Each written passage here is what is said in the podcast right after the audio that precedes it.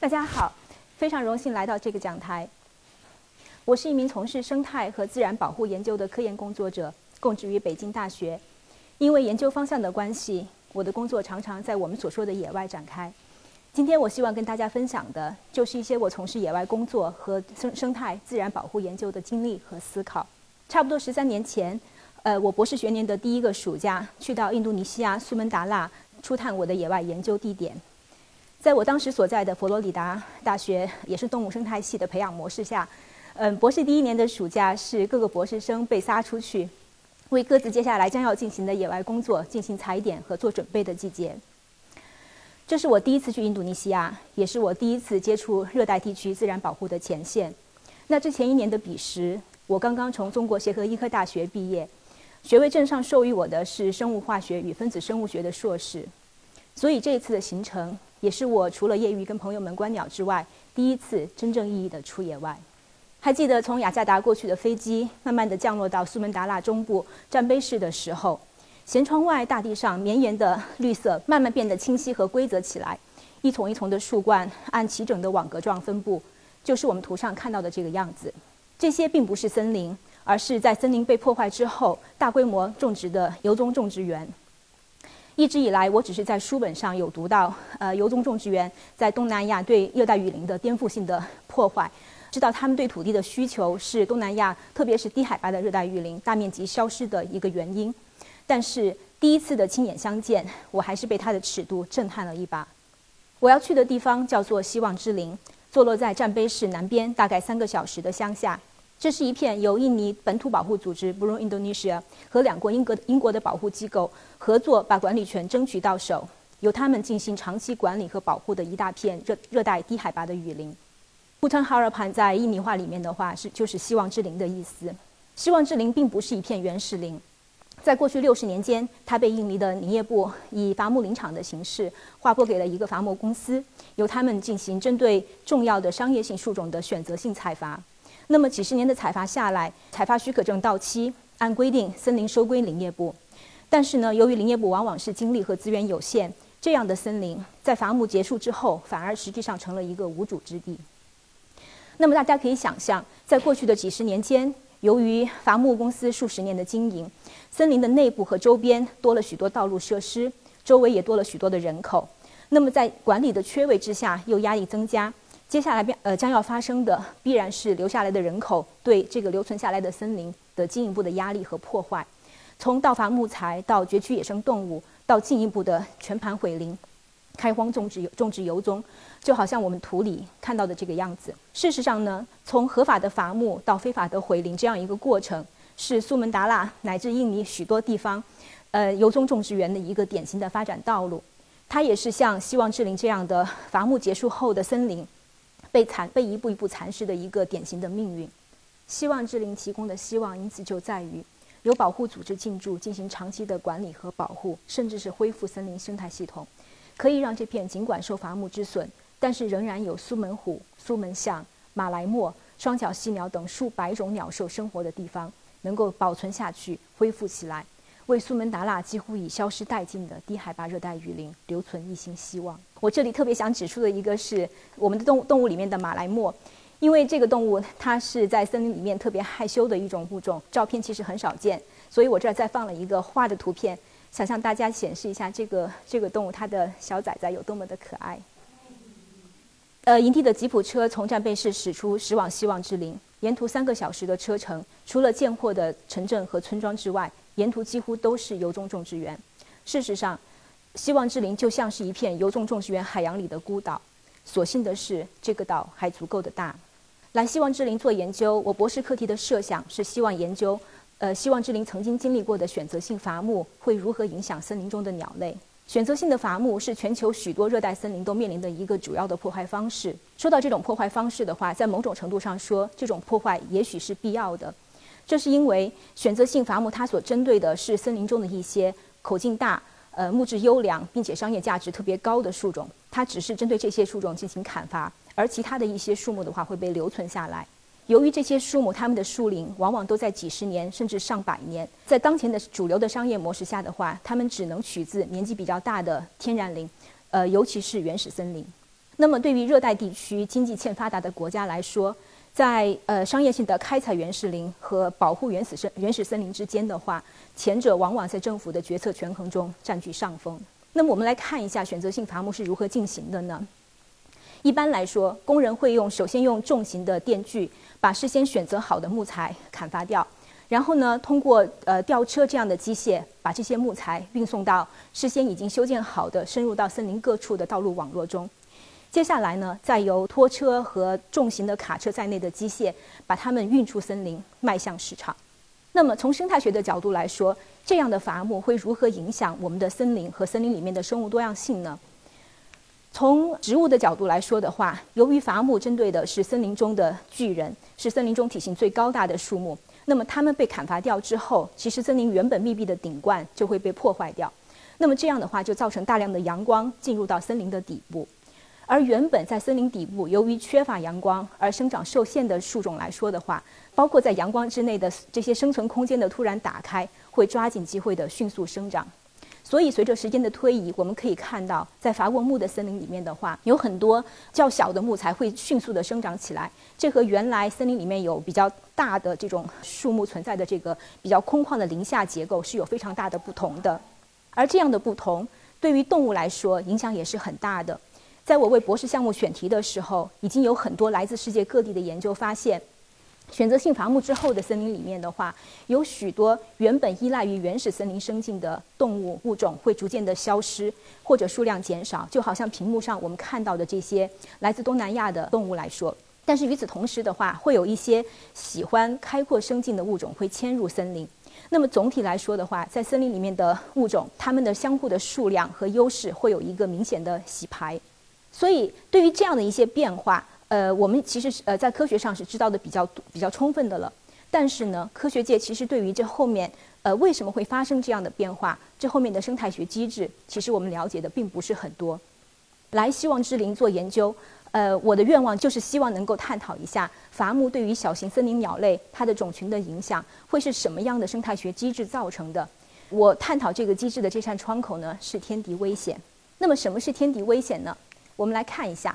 其实大家可能很难感同身受，但是啊，其实自然界里的很绝大多数动物是无时不刻活在一部就是吃人怪兽的恐怖片里面，被各种各样的天敌吃掉的风险是无时不刻不存在的。就连平时总是吃别人的猛禽，也有被更猛的猛禽吃掉的时候。我们来看一下屏幕上这个录像，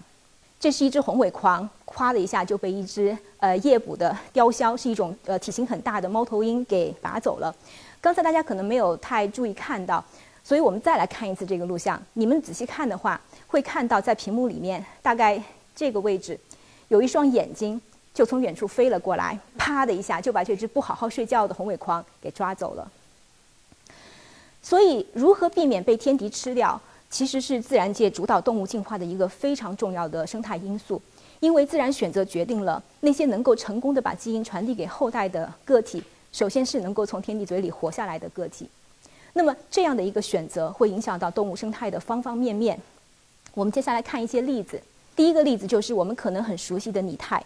什么意思呢？简单来说的话，拟态的话就是一个生物它穿了别人的马甲，呃，变成了一个像别人的样子。画面上的左边我们看到的两种蛇是分布在美国的同，我们叫同域分布，是分布在同一个地区的蛇。左上角这个蛇呢，它是一个有毒的蛇。所以，一般脑子比较正常的天敌是不会去吃它的。那么，同一个地方分布的，居然有另外一种，其实是人畜无害的无毒蛇。不知道怎么的，它就穿上了这个有毒蛇的马甲。可以看看得出来，它的长相是有点模仿，就是这个有毒蛇的这个呃形态。因此，这样的一个拟态的话，能够帮助它躲避很多天敌的捕捉。右边这个例子的话，就更可笑了。这个蜥蜴哈是生活在非洲的卡拉哈里沙漠里的一个，也是人畜无害的蜥蜴。那么它模仿的对象呢，就是画面上上面这个呃甲虫。这个甲虫的英文啊叫做 tyrant beetle，从名字听出来就是一个霸王甲的样子。那么我们看到这个蜥蜴，它长相的话，它其实从它的颜色搭配来看，它是模仿了这个甲虫的一个黑黄相间的一个一个样子。而更可笑的是，作为一个蜥蜴，它连蜥蜴的身份也不要了。它走路的方式就好像甲虫这样，能够站起来，然后这样这样走路的方式。所以就是连行呃行为，它都在模仿，呃另外的一种生物。我刚才忘了说，这个甲虫其实是一个能够呃，把毒液喷射到敌人的眼睛里的那样的一个甲虫。所以说它有它的防身武器。那么这也是那个蜥蜴要模仿它的原因。粒子之二是装死。那么画面上看到的这三个粒子的话，从两栖类到爬行类类到哺乳类，都是很明显的例子。这种行为呢，其实是利用了很多天敌它不愿意吃已经死掉的猎物这种习性，在最后实在不行被天敌近近处已经抓住的时候，那作为最后一招装死，能够帮他逃过一劫。那么对于中间这个例子哈，这个蛇装死的例子，我还真的有一个个人的小故事。我在读博士的时候参加过一次野外课程，我的同学们呢，当时在森林里面捉到了一条叫做猪鼻蛇的一条无毒蛇，一阵把玩之后，就把这个蛇正常的放回了原地。就在这个瞬间，这个蛇突然决定启动它的装死模式，啪一下就翻了过来，吐负面朝上。所以其实它就是用这样的这样的行动告诉我们：不对不对，我已经是死了的。第三个例子其实是来自我自己的研究，是我在读博士的时候进行了一组平行的研究。当时呢，是在佛罗里达大学的一个呃管理起来的保护森林里面，是佛罗里达的长叶松这样的生态系统。我们当时的想法是研究天敌危险如果升高的话，会如何影响鸟类的繁育后代的策略和它的效果。那么我研究的对象呢是这种非常漂亮的叫做东蓝渠的鸟类。这种鸟类呢，它当然很漂亮，不用说了，但它其实还有一个特性是，它筑巢的话是会在洞里面筑巢。那么自然界里面洞穴的资源其实是很有限的，所以呢，这种鸟类它会很容易的就利用人类给它提供的巢箱来筑巢。所以就像我们图上看到的这个样子，你提供一个这样的巢箱的话，它就会很很容易的过来把它当成拎包入住的一个宾馆这样的。所以我们会很容易的就观察到这个鸟它从生蛋到孵小鸟到小鸟长成整个这各种里程碑的事件。那么当时为了研究这个升高的天敌危险，我们的做法其实还是挺可恶的。做法呢，就是通过在森林里面，通过播放天敌的叫声，就是我们屏幕上显示的三种不同类型的天敌，来让这个东蓝渠认为它所处的环境里面天敌危险增加了。那我们的播放呢，是从东蓝渠到巢箱里面来筑巢之前就开始播放，一直持续到整个繁殖期的结束，进行了差不多五个五个多月的时间。那么，要使在这五个多月的时间里面，天敌声音的播放都比较可信吧，让至少让这个小鸟它能够相信这这样是天敌增加了的话，我们其实设计出了这样一套 DIY 的播放站。那么从图上的话，从上往下看，依次是一个 CD 机装在一个箱子里，这样能够防水。然后呢，通过一条电线连接到地面上的这个汽车的蓄电池，在电线和蓄电池接口之间呢，我们还加上了一个呃能够编程的一个计时器。这样能够控制这个电流啊，按照我们设计的这个时间表，呃，输送到这个 CD 机里面去。所以经过这么好几个月的这样的播放，呃，我们从头到尾在监测这个鸟类它繁殖和育雏的行为。我们发现了什么结果呢？总体来说呀，经过这三个不同种类的天敌的声音的播放，这么长时间的播放，相比于没有进行播放的森林里面，我们可以看出来，一个季节下来。鸟爸爸妈妈们，他们成功孵出和出飞小鸟的这个数量降低了百分之四十左右。对于自然界时刻在进行传递基因的赛跑的物种来说的话，这其实是相当大的一个损失。有关天敌的影响的最后一个例子呢，是社会网络。什么意思呢？是越来越多的研究发现呀，在天敌的危险下，动物之间甚至会形成呃相互能够沟通、能够合作的让人惊叹的社会网络。那么这有一个很生动的例子，是来自一种叫做黑顶山雀的北美的小小型鸟类。这个鸟呢，它生性很活泼，不怕事儿。然后呢，在遇到天敌的时候，也会有很多的警报声。这个鸟类它的这个英文的名字 chickadee 啊，其实是来自于它的一个招牌性的叫声，就是一个叫 chickadee 的这样的声音。那么刚才我提到了这种鸟，它有在天敌面前发出警报声的这个习性。然后呢，有研究者就近距离的观察了一下，发现这里面啊，其实大有文章。总而言之呢，这个小鸟它的叫声，在它的 chickadee 这个声音里面，它的这个 d 音节的数量，就像我们右边这个图的纵轴所显示的，它居然能跟天敌的危险程度成一个几乎完美的对应关系。什么意思呢？一个天敌如果越危险，这个小鸟它的那个 chickadee 声音里面的 d 这个音节数量会越多。所以举个例子，如果这个小鸟遇到的是一个我们叫做我们叫做灰林鸮的一个就是 Great Gray Owl，这个鸟对它来说危险不是很大，那它可能就会说一句这个敌。但是如果它遇到的是一只呃棕榈鬼鸮，放到这个呃这个危险程度最高的一个棕榈鬼鸮，它的呃在它的面前的话，如果这个黑顶山雀还能够叫唤，它可能就会说这个滴滴滴滴滴。所以这样是一个非常精细的语言的编码系统。反正对我来说，我当时刚读到这个研究的时候，我是特别特别的受震惊。那么更更有趣的是，这样一个语言的编码系统，不仅是黑顶山雀自己人能够听懂，甚至连隔壁可能只能算远亲的红胸鹳和可能算远亲都有点勉强的灰松鼠，他们也能够听个一字不差，还能够根据这样的信息做出适当的行为反应。我们可以想象一下，在这样的情况下，亲缘关系这么远的动物，它们相互之间居然能够听懂相互的语言。我觉得是一件非常神奇的事情，但这后面的生态原因呢？可能最有可能的是，它们这些动物的体型都差不多大小，所以它们面对的其实是同一类的天敌。那么在漫长的进化过程中的话，其实呃对他们来说，能够听懂别人发出的事关自己生死的声音和信息来说，这是非常必要的事情，对吧？所以说可以说在进化的过程中，他们是学会了这样的呃呃语言的编码系统。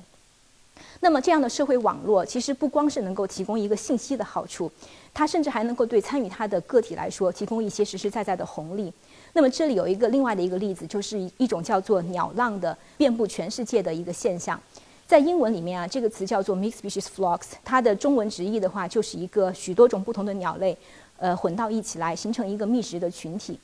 就像图上画的这个样子。那么科学上认为的话，这种现象其实很多时候是鸟类它对于天敌的一个防御的行为。那么许多鸟凑到一起来，它们有很多双不同的眼睛，都在观望天敌。这样的话，相互能够给对方提个醒儿，能够给团队成员的话提供多一些的安全，帮助他们提高他们的觅食效率。那么同样是在北美，有一个非常有意思的研究，很生动地说明了这一点。当时这这帮研究人员他们在冬天的时候，把一片森林里面的一呃一个鸟浪里面的。带头大哥给抓走了，就不停地抓，不停地抓，一一直到把这种带头大哥的鸟种给抓没了。他，但是他没有杀死这个鸟种，是把它暂时的关了起来。后来就发现，这个鸟浪里面一直跟着这个带头大哥混的一个小弟，过了一段时间之后，身体状况就急剧下降。这样其实是非常生动的说明了，就是参与鸟浪的话，是对动物来说是有对它觅食的一个促进作用，能够帮助它获得一些生态上的好处。所以说了这么多，我其实想说的最终的呃意思的话，就是天敌危险在动物界是无处不在的，它能够影响动物生态的方方面面。那视线回到希望之林，我在那边做研究，我的愿望呢，就是希望探讨伐木是否会影响动物对天敌危险的应对。如果这个答案是是的话，那也许它能够为我们理解伐木如何影响动物的数量，就像刚才我提到的那样，开启一扇窗。这样的一个研究做起来其实是非常有意思的，因为我关注的动物对天敌的应对是一种叫做聚扰防御行为的呃动物的行为。英文词呢，这个词叫做 mobbing，它的直译是暴民群起攻击的意思。其实它呀是对这个我刚才说的这种现象一个非常形象的提炼。在动物身上的 mobbing 和聚扰防御行为，其实就是动物它们聚集到一起对天敌发起攻击，希望能够把天敌轰走。就像我们图上嗯显示的这个样子，很多种不同的鸟类集群起来，这个这么体型大的猫头鹰都都都做事是好像要撤退的样子。屏幕上这段录像是我在苏门答腊高山雨林里面拍摄的一个聚扰现场。画黄色圆圈的地方是我放置了一个呃猫头鹰的标本。这种猫头鹰呢叫做领袖流，它是一种小型的猫头鹰，而且因为它的活动的时间跟小鸟很多是重合的，所以作为天敌特别招小型鸟类的讨厌。然后呢，在猫头鹰的旁边，我在用扩扩音器同时播放猫头鹰的叫声，大家能够听到的这个呼呼呼呼呼呼呼这样的声音就是。所以，其实，在现场我是用这个标本置放的一个形式，模拟了一个猫头鹰的很高调的存在。大家可以看到，播音开始没多久，呃，周围就炸锅了，许许多多不同的小鸟从四面八方涌了过来，涌到猫头鹰的周围，喊着口号，上蹿下跳，场面非常的热闹。有趣的是啊，跟人的报名攻击形式类似，这些小鸟的报名，它们中间也分成带头的大哥和跟随的小弟。有个别大胆儿大的做事要攻击猫头鹰，好像我们在屏幕上能看到的，有些鸟已经靠到猫头鹰非常近了。然后呢，还有一些就在这个带头大哥的后面加油呐喊，还有一些就在远处一些的地方呃密切的观察。这样的一个行为遍布世界各地，被认为是小型鸟类呃它们应对天敌的一个重要方式。弱势的群体通过他们集合到一起来攻击这个呃猝不及防的天敌，可以起到很好的把天敌驱逐出境的一个效果。而且啊，我们可以看到这个带头听到带头大哥他在里面其实有很尖锐的声音。研究就发现，这种声音它甚至能够起到冲锋号角的作用，使森森林里面的很多不同的鸟类被调动起来，从四面八方赶过来参与聚扰。我在自己的研究中就发现，在希望之力里面的聚扰行为有多达五十八种的各种各各各种各样的小鸟参加。图上的照这些照片是我在野外的时候观察到的。参与聚扰的不同的鸟种，我们可以看到，从个儿小到只有体重不到十克的鸡啄木鸟，一直到体重体重有几十克的咬鹃，它们都是参与聚扰的这个成员。所以大家可以想象，在这样的情况下做研究，我的研究方法实际上就是通过呃模仿猫头鹰的存在，人为的引起一场一场小鸟的闹事。通过量化这种聚扰行为的强度来比较伐过木的森林和没有伐过木的森林，它们之间这个小鸟聚扰的行为有没有差别？结果发现这个差别是真实存在的。左图上呢显示的是我们量化的呃小鸟参与聚扰的数量。我们可以看到有三块我选择的伐过木的森林的那个地点的话，跟原始林相比起来，参与聚扰的小鸟的数量有一个明显的下降。而右图呢，显示的是在两种两个类别的森林，就是原始林和被伐过木的森林里面，都参与聚扰的小鸟，它们的聚扰的激烈程度有一个下降。换句话说，在伐过木的森林里面，这种小鸟报名，它们的报名的规模以及它暴动的这个激烈程度，都因为伐木对于森林结构的破坏产生了一个下降。那我们对于一些辅助数据的分析发现，这样的下降最有可能的原因，是因为伐过木的森林里面。天敌危险的呃程度增加了。那么，有关人类的干扰造成呃鸟类或者动物它们对天敌的应对发生变化，我的研究并非孤立。那么，在呃巴西的热带雨林，有科学家通过对这种所谓的破碎化的森林景观，也就是说，森林被人类砍伐掉呃一部分以后，慢慢的从原来一大片的森林变成了小块小块的斑块。那么，在这样的一个过程下，他们发现森林里的鸟鸟浪。逐渐的，随着时间的推移，发生了一个解体。那同样来自苏门答腊的研究就发现，由于近些年来愈演愈烈的野鸟贸易驱动了野鸟捕捉，那么这样的一个捕捉行为，不仅造成了苏门答腊的森林里面鸟类的多样性发生了下降，也造成了这个森林里面的鸟浪的呃组成和数量发生了变化。这些实例反映的是人类的活动对自然界的面貌。以及这些面貌背后的丝丝入扣的生态关系，非常广泛而深刻的影响。从我们对栖息地的挤占和改变，到我们因为贸易的需求或者是消费的需求，对野生动物和植物直接的猎杀和捕获，甚至到我们从工业革命以来，因为温室气体排放造成的全球气候的进行性变暖，对这些影响的听闻，我们一晃而过，好像就是一些干巴巴的数字和宣教。但是呢，在这些数字背后，其实是地球亿万年历史逐渐进化而来的丰富多彩的生命形式，是这些生命形式相互之间熙熙攘攘、吵吵闹闹的烟火气，也是在人类视野内外无时不刻不在上演的一出出生态大戏。生态学家的角色之一，就是帮助我们去发现、解读和欣赏这些大戏。以及越来越多的帮助保护这些大戏上映的舞台和他们的演员演员能够少一些的受到台下观众的损毁，甚至帮助重建一些已经受到损毁的舞台，让这些戏班能够恢复元气，重新登台。视线回到希望之林，从2007年第一次踩点到2011年完成研究离开，我在森林里面一共度过了差不多十多个月的野外生活，被营地食堂的大妈光荣的封号为森林人。这里我放了两张照片，一个是我自己，一个是呃印尼鼎鼎大名的红毛猩猩。其实这个红毛猩猩的呃印尼话的名字和英文名 Orangutan 其实是来自于 Orangutan 的。在这个期间呢，因为处在热带地区保护工作的前线，我也因此对呃东南亚自然保护的复杂和挑战有了许多亲身的体会。其中有一次来自森林腹地的森林腹地的事件让我印象特别深刻。有一片我是先踩好点。已经确定好林况良好，能够进行研究的地方，在我的队伍三天之后拿着露营的物资前去露营做野外的时候，森林突然之间变了样。我们看到屏幕上的照片就是我当时拍摄的照片。原本完好的森林突然变得稀稀拉拉，林下不知道什么时候就像变戏法一样的出来了一条用树干铺成的轨道，呃，一直延伸到森林的深处。而有许多呃高大的木材已经被砍伐下来，顺着这样的轨道运送到了河边。就等着一场雨来，水位升高，能够随能够随着河流顺流而下的运走。团队里的护林员告诉我，这是让希望之林一直非常头疼的盗伐游击队。那么这些几个人到十几个人不等的队伍，他们来自周围的村庄，其中可能还包括一些外来的没有土地的外来人口。很多时候呢，被砍伐掉的森林，呃，还会被晾晒几天之后呢，放火一把烧掉，为接下来的油棕种植和可能其他作物的种植开荒。相比于农村有限的经济机会，嗯，这样的一些违法活动其实利润并不高，但是呢，在这种经济机会的限制下，它还是有它的吸引力的。尤其是呢，在印尼的这种比较薄弱的土地管理权制度下，开荒毁林往往被看作是呃获得土地所有权的一种渠道。所以啊，就是在这种希望之林这样的一个环境里面，偌大的森林里面，盗伐和毁林此起彼落，让希望之林的巡护队员相当的捉襟见肘。